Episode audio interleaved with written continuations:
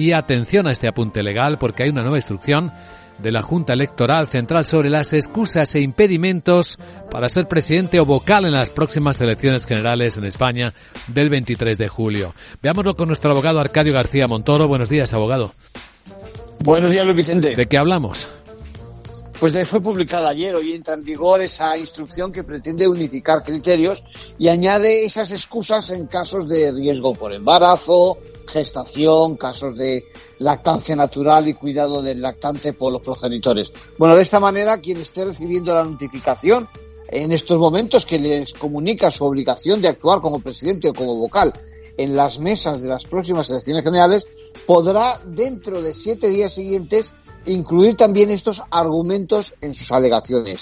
En otros cinco días máximo, la Junta Electoral de Zona nos va a dictar, nos va a comunicar si uno es inelegible o no. Entonces, en este momento, ¿cuáles son las causas que pueden justificar que uno no vaya a formar parte de una mesa electoral? Pues mira, a título personal hay que añadir que se puede alegar estar en la franja entre 65 y 70 años, sufrir discapacidades, dolencias físicas, enfermedades, un cambio de residencia habitual, entre otras razones. A nivel familiar, tener al cuidado a quien haya sufrido un accidente o no se pueda valer por sí mismo.